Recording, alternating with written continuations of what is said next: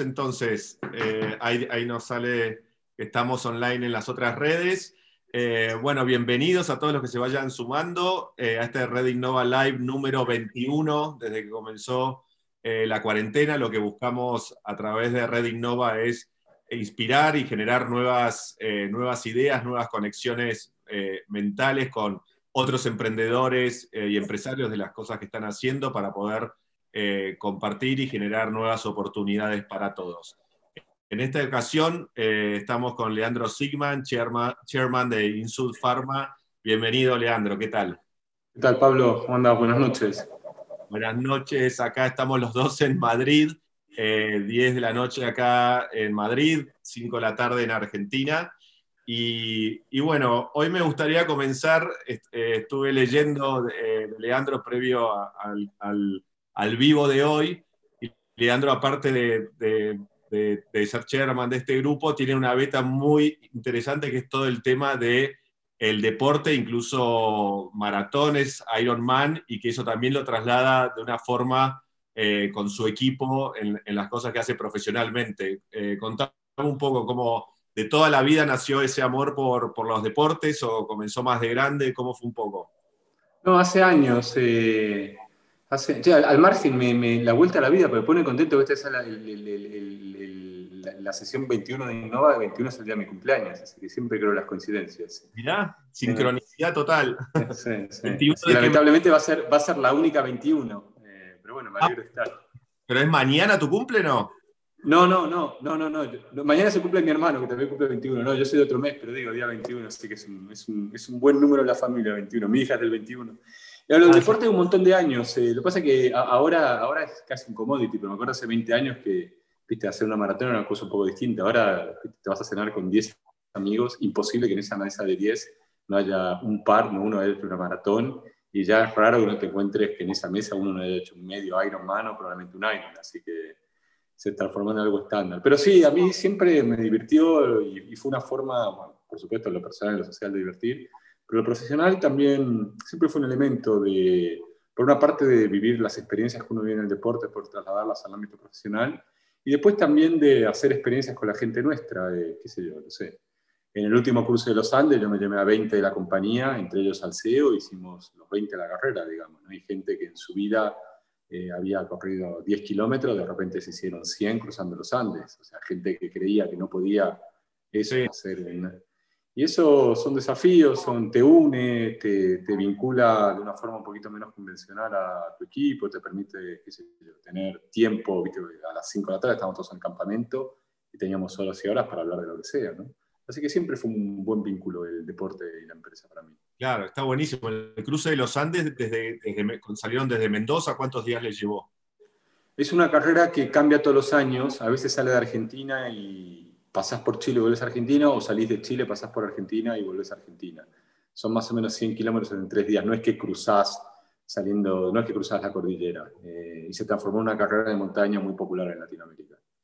Sí, sí, sí, sí. sí. No, es buenísima. Eh, ojalá, bueno, la, ¿Qué sería? Siempre como en enero o en febrero, ¿no? Una cosa así, me imagino. Eh, sí, eh, creo que es en diciembre ahora. Antes era en febrero y ahora pasó a diciembre. Pasa que el año eh, se suspendió, el, claro, el diciembre de este año. Nosotros la última vez que le hicimos fue hace dos. Este año, el año pasado, se suspendió. Pero bueno, el año pasado hay una carrera también de montaña en Lugano, el Scenic Trail, y fuimos como 15 distintas personas, o tenemos muchas rutas en bici la compañía, al final las compañías tienen la identidad de los CEOs. Y cuando un CEO se dedica, si se dedica al arte, la gente hace arte, se dedica a la poesía, la gente está organizando la poesía y se dedica al deporte, la gente. Hasta hace unos años no me ganaba nadie, ahora viste estoy más viejo y un par este, me ganan, pero, no tanto, pero ya me ganan algunos. Está bien. Sí, si podés, Lian, centrate eh, más en la cámara, o sea, que se te vea más los hombros, digamos, que te, que te estás ahí. Si, si moves la cámara o, el, ahí está, eso, eso, ahí está, perfecto. Ahí estamos. Ahora tenemos la batería atrás de fondo también, así que la música también está presente en tu vida. Ah.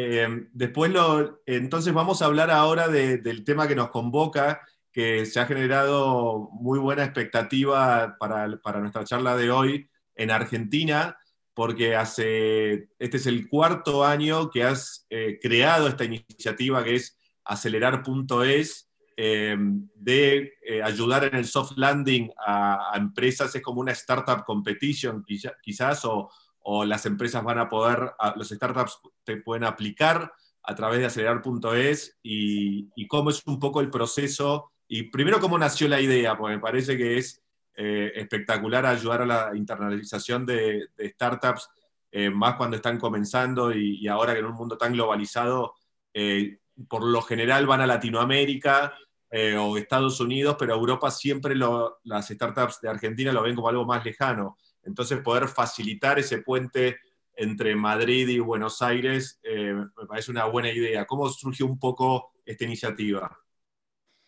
A mí me nombraron hace años presidente de la Cámara de Comercio argentino en España y a mí la actividad institucional mucho, bueno, no me gusta y tampoco lo sé hacer. Eh, y también sentía que, viste, que al corporate grande, una Cámara de Comercio, mucho lo que yo, viste, si IPF quiere radicarse en España, tiene la estructura suficiente como para poder desarrollar los skills y, y sentíamos que, ah, digamos, que había más necesidad de ayudar a, a esta, digamos, pymes o startups, que digamos, yo me acuerdo de nosotros en la compañía nuestra, ahora somos un poco más grandes, pero al principio, viste, cuando abríamos un país, llegabas al país, te tomabas un taxi, tenías que ir al abogado, digamos, el, el, el, aterrizaje en un país es complicado si, si no tienes estructura. Entonces nos pareció que una forma mejor de ayudar, o que creíamos que podíamos ayudar genuinamente, era ver cómo podíamos impulsar a gente que tenga un proyecto, que sea un proyecto escalable, digamos, que tenga un poquito de tracción, que sea escalable. Quiere decirte escalable, digamos, el, por ahí contás una compañía que vende 10 millones de dólares, pero su foco es vender alfajores en Pinamar, y ese es un fuera de serie, pero no sé si tiene mucho recorrido en España. Entonces, compañías que, que tengan cierta atracción, que tengan un modelo de negocio que sea escalable y que además tenga equipo con capacidad para instalarse, dedicarle tiempo al proyecto España. Y así nos lanzamos con un proyecto que, que básicamente lo que busca es, eh, son dos etapas, ¿no? Una etapa donde la gente se anota y de ahí una preselección que oscila de 10 a 12 startups que cumplen los requisitos estos que te contaba antes. Sí. Antes lo que hacíamos y vamos a hacer ahora con COVID no podemos es, eh, es traer a esas 10, 12 startups a que vengan a, a España y formarlas. Les damos como 10 días de entrenamiento, muy buen entrenamiento entrenamiento de otro tipo, fiscal, legal, de negocio, básicamente como un marco de cómo se hacen negocios en España, que es distinto de cómo se hace negocio en Argentina. Independientemente compartimos el idioma, la idiosincrasia y los tiempos son distintos. Y de esos 10 eh, o 12 que vienen, pichean, y de ahí seleccionamos según el año dos o tres, y esos dos o tres los ayudamos mucho en, en la instalación del país, los ayudamos con network, con lo que necesitan, digamos, ¿no? Algunos necesitan más contactos, otros mentorización, y ese fue el programa los tres primeros años. Este año, por el tema COVID, lo cambiamos un poquito. Eh, en los años anteriores, los emprendedores siempre se fondeaban, ellos venían. Eh, por supuesto, los ayudábamos, teníamos acuerdos con, con, las aerolíneas, con los hoteles, pero siempre, siempre era un fondeo por parte del emprendedor. Este año, como es difícil venir, eh, la gente se va a anotar igual, hay un montón de anotados ya, de eso seleccionamos a 10 o 12. La formación se va a hacer, pero va a ser virtual, el mismo plan, pero virtual y de ahí van a pichear, que creo que es el 30 de noviembre, y de ahí vamos a elegir dos, y a esos dos eh, les vamos a dar un premio económico para que puedan con, ese, con esos recursos, que no va a ser menos de 15.000, estamos por, por emprendedor, estamos viendo si podemos juntar un poco más para que tengan eh, fondos para venir y hacer introspección en el mercado español en el primer trimestre del 21. Perfecto. Y contar un poco la, la experiencia de, de, los años anteriores, de eh, algún, caso de, uno que ganó los años anteriores, ya está instalado en Madrid, eh, eh, ¿qué, perspectiva tuvo ese startup, son por lo generalmente tecnológicos o hay de todo. No, tres cosas. Primero hay de todo, segundo es un proyecto federal. el año pasado, por ejemplo, uno de los dos ganadores es un, un agente de Tucumán que hace trazabilidad. Y tercero, no es Tequi. Tequi bienvenido, pero uno de los que ganó el año pasado es un tucumano un fuera de serie que, que de hecho se, se, radica en Valencia con la familia y hace trazabilidad de cítricos en Tucumán y creemos que hay una oportunidad muy grande de meter esa tecnología en España con trazabilidad de alimentos. Los casos, el primer año no fue, teníamos menos experiencia, creo que poníamos menos, en la, menos peso en la balanza la capacidad que el emprendedor tenía de radicarse en España y ahora es una de las cosas que más miramos, digamos, que es que tenga equipo, capacidad para poder instalarse. Y ya el año, pero los últimos dos años fueron exitosos. Uno, una empresa de ciberseguridad generó contratos grandes, de hecho tuvo una oferta de compra de telefónica importante que él no va a vender, pero, pero escaló mucho. Otro de ciberseguridad, hizo un contrato enorme con, un, con uno de los bancos más grandes de acá. Otro, Guapaleta, los helados, están radicados, ya tienen tres locales abiertos. Eh, hicieron una pequeña planta industrial en Valencia para fabricar los helados. Así que el primer año, te, digo, con un poquito menos de experiencia, los otros dos, los cuatro, todos tuvieron negocios, todos están radicados y, todos están muy, muy contentos con el programa. Espectacular, sí, uno de ellos que ganó el año pasado, VU Security, es empresa gigante. Hablé casualmente hoy con Sebas Estranieri, el, founder, que, sí, que es una máquina y, va a venir en estos días para, Madrid también. Ya está yendo y viniendo, ya tiene oficina acá con, eh, con un buen equipo, así que eh, buenísimo que, este tipo de cosas sucedan. Entonces decís que la ponderación, el, jurado eh, por, y está integrado y qué tipo de una ponderación es importante es la capacidad del emprendedor, como mencionabas, pero por otro es eh, más la oportunidad de mercado, más si es un producto físico o digital, eh, que otro, o alguna industria en particular, la industria de los alimentos, la industria del fintech. ¿Hay, ¿Hay algo, así que también para guiar a los que nos están escuchando o, es completamente abierto? No, no la, industria tiene un peso cero. Eh, no, nos gustan todas las industrias. Eh, no, no se elige por industria. Los criterios son, eh, por supuesto, la capacidad del emprendedor, la escalabilidad del negocio, lo diferencial que tenga ese negocio. O sea, qué sé yo, no, no se pongo un ejemplo, digamos, en España hay excelentes productoras de aceite de oliva, digamos, salvo que seas un Superman, no sé si agrega mucho venir a producir aceite de oliva porque es muy buena gente, o sea, tiene que ser cosas que Argentina o ese emprendedor sea diferencial y agregue valor en el mercado. Eh, y, y, después te insisto, le damos bastante peso, preguntamos mucho sobre la capacidad que el emprendedor o el equipo del emprendedor tenga para, para instalarse en España. Nosotros lo que nos gusta, y esto creemos que es una forma de ayudar a de todo esto es mil por ciento filantrópico, eh, una de las cosas que, que, nos gusta mucho es un modelo en el cual nosotros logramos que parte del equipo se radique en España, pero siempre con un core en Argentina. O sea, esto en general lo que logra es cuando alguien viene y dedica tiempo a España, hace tenga que cubrirse en Argentina y desarrollamos talento de alto impacto en Argentina también. Eh, y esas son las cosas que medimos. En cuanto al jurado, es muy senior, muy buena gente, va cambiando todos los años, pero es una mezcla del corporate español con muy buenos emprendedores españoles, con gente de private equity en España. Ahí, bueno, está en, internet, lo pueden ver, pero el jurado es, extraordinario. Buenísimo. Entonces ese jurado va a seleccionar esos primeros 12, va a haber una mentoría de aproximadamente un mes y ya en diciembre se van a saber a los dos ganadores. Sí, la mentoría es un poquito más corta, son 10 días en general, más o menos. El año pasado la gente está más o menos 10 días. Eh, y sí, y, con eso pitchean y el resultado es inmediato. El 30 de noviembre es el, es el pitch y, anunciamos enseguida. El jurado vota y se anuncia en el instante. Perfecto. Y a partir de ahí, ya esos startups, en el primer trimestre del 2021, cuando ellos puedan y también COVID mediante, van a poder venir a, estar un mes o, por lo menos en comenzar a radicarse aquí en Madrid o tener una oficinita y, y, ya acelerar los ayuda en todo, en todo lo que mencionabas, estructura societaria, eh, business development, eh, legal, accounting, o sea, todo lo que tengan las herramientas como para poder instalarse en España, ¿correcto? Así es, así es, sí. Sí, en general España del 20 de diciembre al 10 de enero, bueno, vos lo conoces bien, entra un poco en parate y la idea, si el COVID lo permite, es que el 15 de enero vengan. En general, por años anteriores, la experiencia es que son varios viajes, ¿viste? vienen un mes, un mes y medio, ve qué pasa, vuelve, generan reuniones, a los dos meses le dan continuidad.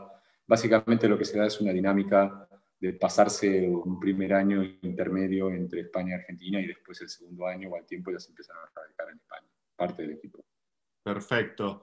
Eh, voy avisando a todos los que nos escuchan que eh, abrimos el, el turno para preguntas, así que tanto por el chat de Zoom o en las otras redes que nos están siguiendo también pueden publicar ahí en el chat que eh, unificamos todas las preguntas y las vamos a poder eh, eh, verlas acá vía Zoom, que las veo y, las voy a ir haciendo. y, alguna, eh, ¿sabés si alguna de las empresas que, ganadoras de años anteriores para abrir en España han recibido funding o angel investment de eh, empresas o, individuos españoles? ¿O tiene algún socio español por lo general o es una empresa como 100% argentina o una subsidiaria de Argentina? Eh, Yo creo, creo que una hizo una ronda en España. Eh, creo que Guapaleta se, asoció con, con, una agente española que lo ayudó en, la instalación en España. Eh, otra es la que te digo, que tuvo una oferta telefónica. ninguna de las otras, eh, desde que ganaron, hasta lo que sé yo, entraron en ronda, con lo cual no necesitaron o no, no, no, fueron buscando fondeo.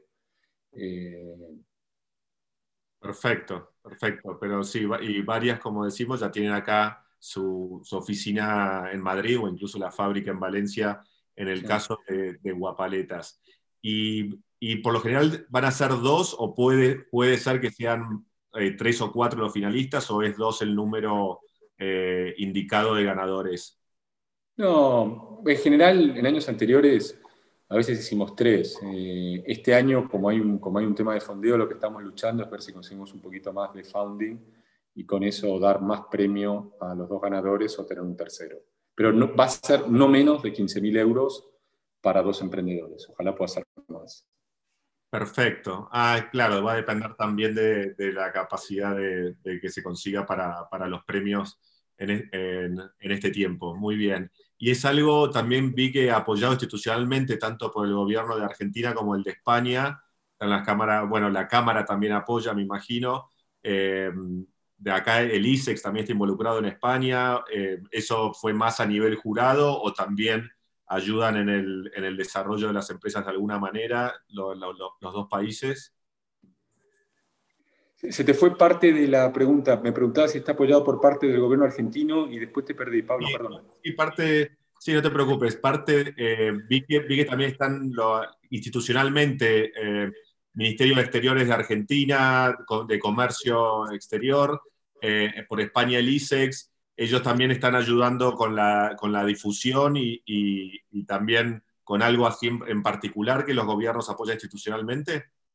Sí, ah, eh, eh, eh, todo esto, el que lo lidera es Frank Edhard, que, que es un, trabaja muchísimo y él es el que tiene todo el contacto con los emprendedores.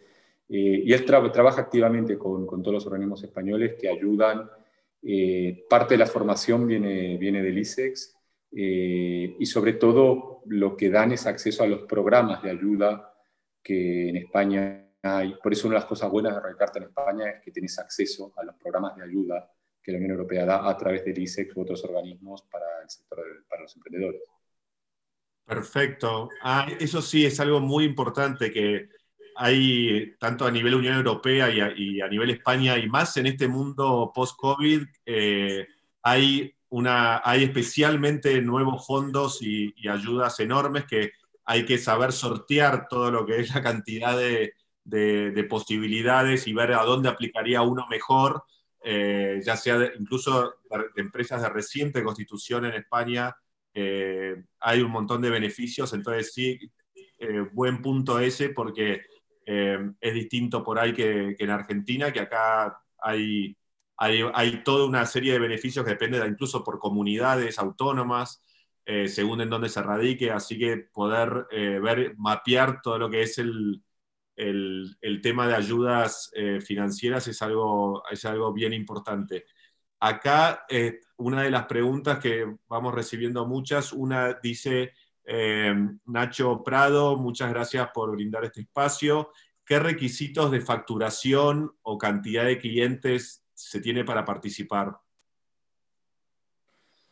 Mira, es previo, digamos, COVID y de evaluación, nosotros sentíamos que proyectos arriba de medio millón, un millón de euros, le veíamos posibilidad de escalar. Este año vamos a ser más flexibles con eso. Eh, por supuesto, no es un PowerPoint y no es una empresa de 20 mil dólares, eh, pero, pero tampoco antes éramos, creíamos que, que, había que ser un poquito más estricto. Bueno, de hecho teníamos un montón de compañías arriba del millón. Este año estamos más abiertos. Vamos a darle mucho más énfasis a, lo diferencial del proyecto y a la vocación que el equipo emprendedor tenga de hacerlo que a la facturación en sí. Perfecto, perfecto, muy bien. Bueno, y mientras van llegando eh, otras preguntas, eh, y te quería consultar ya a nivel más eh, personal tuyo, todo lo que es angel investments o, inversiones, ¿sos de hacer inversiones? ¿En qué tipo de, startups te, gustan a vos? O en este mundo post-COVID, ¿qué te imaginas? ¿Qué, tipo de soluciones van a ser las ganadoras? Sí, sí, yo, nosotros hacemos, hacemos con el grupo nuestro, hacemos bastantes cosas en eHealth y yo en lo personal invierto en, en general empresas en el sector tecnológico de distintos, de, distintos sectores. Eh, tendencias, eh, mm, eh, a mí me, nosotros por lo menos estamos viendo cosas que acerquen productor y consumidor y eso en Pharma tiene mucho recorrido, pero supongo en otras industrias también, digamos. ¿no? Eh, y que haga, digamos, que, que, la tecnología permita hacer más eficiente eh, las gestiones comerciales de, de, las distintas compañías, digamos. Así que ahí estamos, por lo menos nosotros estamos viendo e invirtiendo también en un par de proyectos. O sea, nosotros invertimos en compañías, pero también eh, empezamos, hacemos sí, empezamos de cero y, y creamos un par de proyectos en Pharma, estamos haciendo un par de proyectos. Fuera de la investigación, que es otra liga, ¿no? Pero en la parte digital, sí, hacemos eso. Claro, y a, nivel eh, eh, maquinaria o tecnología más de hardware en el sector de la salud también, también hacen o es todo más biotech? O sea, sí, aparatos hacen también o, han invertido en estos que los hagan, no.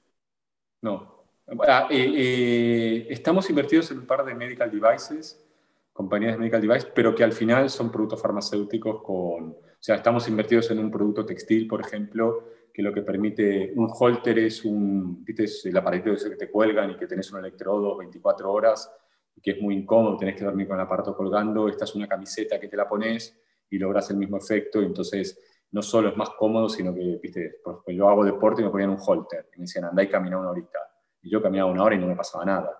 Cambio con, la camiseta esa hago seis horas de bici y realmente veo qué pasa con el corazón.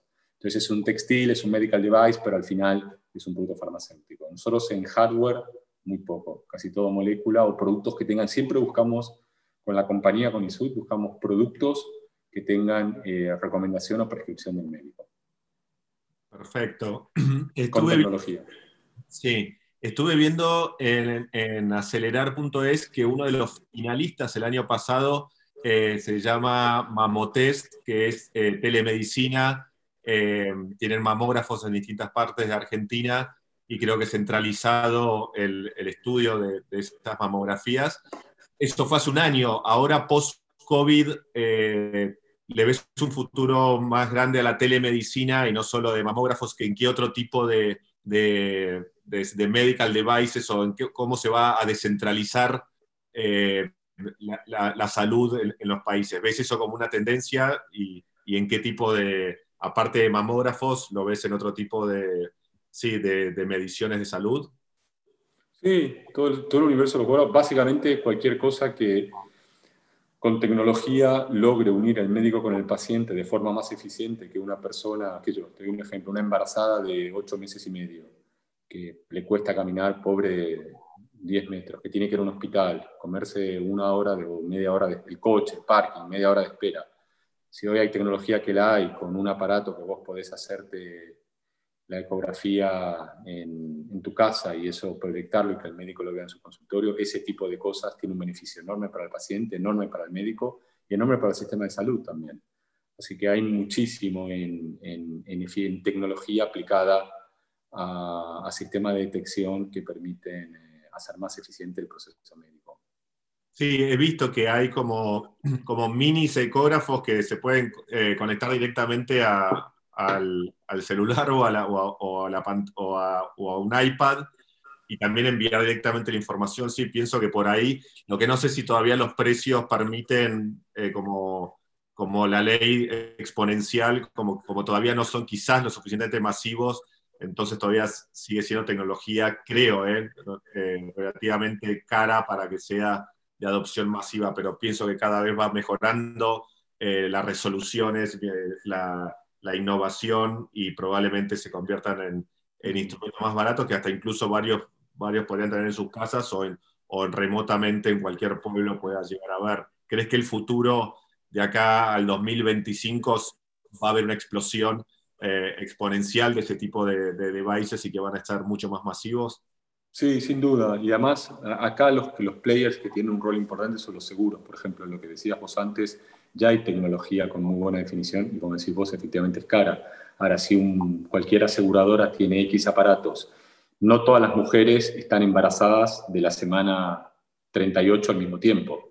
Entonces, sí, cuando la mujer entra a la semana 36, la compañía de seguros le manda el, producto a la casa de la mujer durante dos semanas, le das un beneficio enorme a tu afiliado, lo fidelizas, pero también haces más eficiente el sistema porque evitas que esa mujer tenga que ir al hospital. Entonces, si los seguros compran los aparatos que necesitan, que desde el punto de vista del término del seguro no es mucho porque ese aparato todo el tiempo se usa, esa es una forma fácil de penetrar.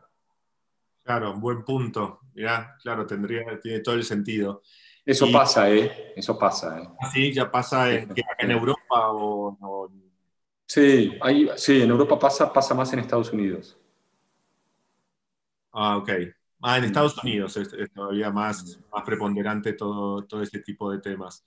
Eh, bueno, acá preguntan también, eh, bueno, así como una explosión, por supuesto, en el teletrabajo de todo tipo de nuevas tecnologías, o mismo como Zoom, que ya estaban, pero que obviamente crecieron enormemente. Hay también con el tema de la telemedicina, también se ha multiplicado en esos dos últimos seis meses la demanda eh, eh, de la telemedicina y, y pensás que en este momento se están generando las estructuras para que eso suceda y crezca, ¿correcto? Sí, telemedicina creció mucho, hubo un merger muy grande, lo de Teladoc en Estados Unidos, hay que solo ver la acción de esa compañía. Nosotros estamos invertidos en Teladoc, una compañía americana de telemedicina. Eh, y sí, hoy, hoy el crecimiento de, la telemedicina es muy fuerte. Nosotros estamos invertidos acá en una española y la demanda de, uso médico de telemedicina creció muchísimo, en, mucho, mucho.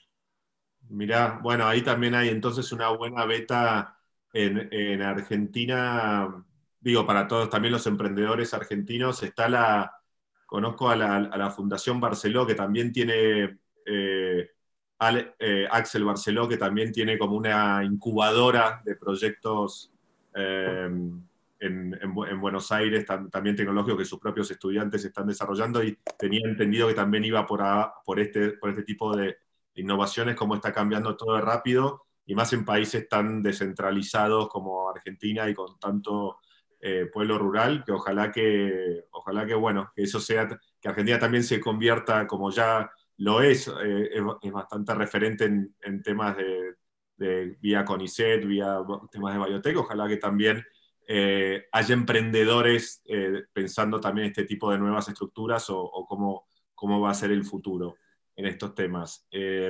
Y acá otra pregunta, eh, eh, ¿cómo, esperás que sea para el 2021 en términos de la vacuna para el COVID? Bueno, empecé el año 21 va a ser el año de la, vacunación. Eh, a partir de febrero, marzo, abril, depende del país, ¿no? Pero deberíamos empezar a vacunar y, y a dosis fuertes durante todo el año. Así que esperemos que a fin del 2021 tengamos un porcentaje de gente vacunada lo suficientemente grande como para empezar a ver un poco de inmunidad de grupo, ¿no? Claro, claro. Bueno, sí, eso es lo que todos deseamos y, sí, ojalá. Y en temas de, acá también, en temas eh, de trabajo en remoto, ¿cómo ustedes se adaptaron rápidamente a esta realidad eh, a, nivel grupo INSUD? Eh, ¿Qué fue lo que cambió o, qué medidas tomaron o cómo se adaptaron a todo esto del lockdown? Sí, bueno, nosotros somos muy industriales, ¿no? Porque tenemos 20 fábricas vivimos mucho de la fabricación del medicamento. Nosotros, ni bien pudimos, volvimos todos a trabajar. Eh, nosotros no hacemos teletrabajo en, en, Europa, en Estados Unidos y en los países de Latinoamérica eh, y cuidamos muchísimo, muchísimo las medidas sanitarias para, para prevenir contagios. Testeamos muchísimo todo el tiempo, trabajamos muchísimo en un concepto mini rastreadores, que cuando hay un posible contacto medimos y testeamos a toda la gente que estuvo y con eso hasta ahora estamos teniendo una incidencia muy baja. Claro, claro. Ah, claro, ustedes como actividad esencial obviamente eh, estuvieron todo el tiempo eh, operando y, bueno, habrán aplicado los protocolos necesarios para, que esto sea así. Y acá preguntan también si la vacuna se está como testeando en este momento en ciertos pacientes, cómo se eligen esos pacientes, o hay, o, o supuestamente en marzo llegaría, pero me imagino que ya es un momento en el cual ya se sabe que está funcionando y que probablemente se, se pueda producir masivamente para llegar al mercado, no sé si en marzo, pero a mediados del año que viene seguro. Eh, se, está, se está testeando ahora mismo, ¿verdad? Sí, hay, muchos, hay muchas vacunas, hay muchos estudios y se están testeando en muchos países. Eh, en Argentina nosotros estamos haciendo un estudio clínico con una vacuna. Y los resultados en general son, son buenos. Aparecieron en algunos casos algunos secundarismos, pero típico de, de, estas vacunas, no distintos de otras vacunas. En general, cuando aparece un caso de estos, hay que parar el estudio, no es que no es que el producto se cae, es, un protocolo que te exigen las autoridades. En el caso de la vacuna de, Oxford se paró dos días. Eh, y lo, lo, que no hay es resultados. Hay, en la fase de investigación hay, hay, tres fases de investigación. Los resultados de fase 2 son buenas. Cuando vos empezás un estudio de fase 3, que es el que hacemos ahora, vos no podés tener datos parciales. Vos terminás el estudio y ves los datos. Con lo cual, los datos parciales del último estudio no se tienen, pero lo que no se está viendo, que es muy positivo, son secundarismos. Así que los estudios se van a empezar a terminar entre diciembre, enero, y, la vacuna, eh, algunas se están empezando a fabricar, ya se están estoqueando para a partir de diciembre empezar a poder dosificar, sobre todo a la gente más expuesta, que son los sanitaristas y las personas mayores que tienen más riesgo.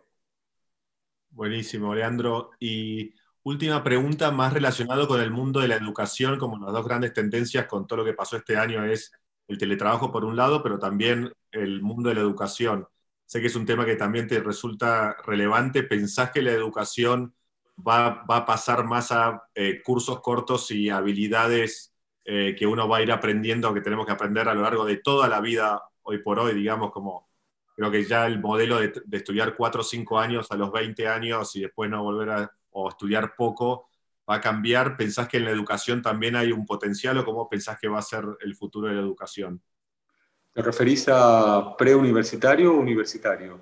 Universitario o, o postuniversitario en la vida, cómo la gente se pensás que se va a seguir formando constantemente, perderán peso para vos las universidades así como eh, muy grandes y tradicionales para algo más eh, eh, flexible o cursos más cortos? ¿O, cómo, cómo, ves un poco que va a ser, va a haber algún cambio en la educación para vos? es un tema que desconozco totalmente. No, ah, Te hablo solo de mi experiencia personal. y seguramente van a haber cambios y te insisto, no, no sé nada de tendencia de educación. A mí me da la sensación que, que, la etapa universitaria es una y la postuniversitaria es una mezcla de skills y de network. Y creo que, la, creo, que la, creo que es una tan importante como la otra. Y, creo que la parte de network es presencial, es muy difícil, digamos, eh, cual con lo cual, y, creo que requiere de tiempo, que no es que haces un curso de un mes y entonces a mí me da la sensación que, que, la educación institucional, los MBAs, eh, yo le veo recorrido, digamos. Eh, pero lo personal es un tema que desconozco, no, no sé nada.